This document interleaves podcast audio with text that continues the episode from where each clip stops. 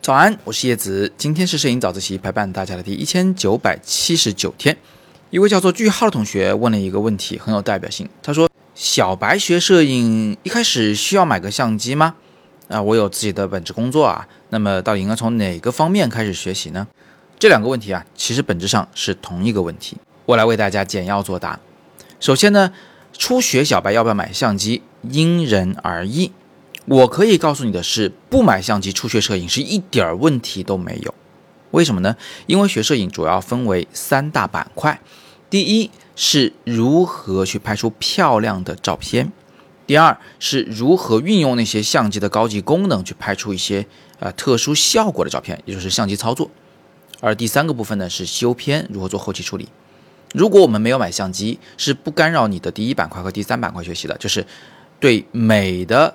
捕捉和表达以及修图这两个环节都是可以正常学习的，唯独就是中间那个相机操作部分呢，可能是学习不了。这种学习方法有个很大的好处，就是你可以专心在构图、光线、色彩的学习上，先学美的事儿，先把所有相机操作的事儿丢一边，完全不管，这样呢思绪不容易乱。等到你的美的环节已经完全掌握了。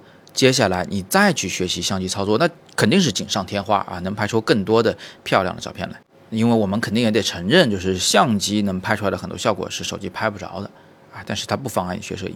那这里呢，其实也就隐藏着你的第二个问题了，就是我现在初学先学什么啊？那就学构图、光线、色彩，学习美的事儿，这是第一步。但是呢，我也有很多学员，包括我在内，就是天然的就很喜欢相机这个东西。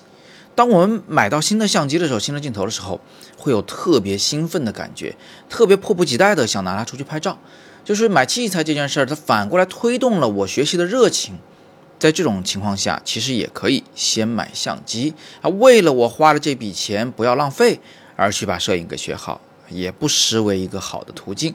反正结果都是一样的，最终都是把摄影学好了。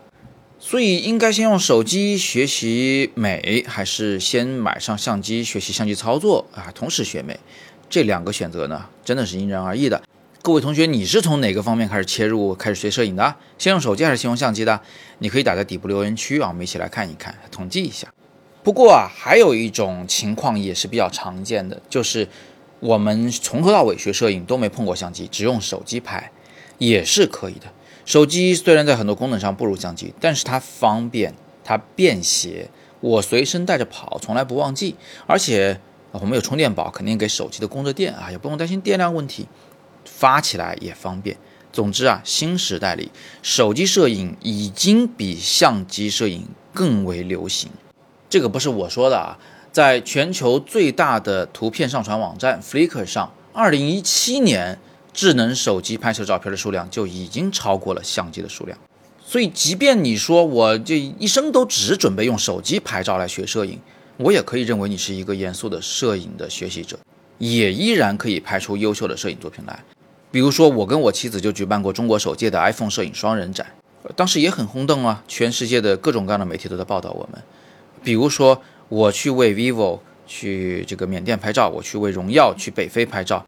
人家为我的这个手机摄影所负责的报酬也是非常可观的。总而言之啊，就是不管你用相机拍还是用手机拍，不管你用胶片拍还是用数码拍，它只是个工具而已。你最后作品的价值，这个艺术品的价值，它还是取决于你自己的思想、你的技法、你的表达，而不一定完全取决于那个器材。所以句号同学就干脆先用手机学起来吧。把该学的学好了以后，再去考虑买相机也不迟。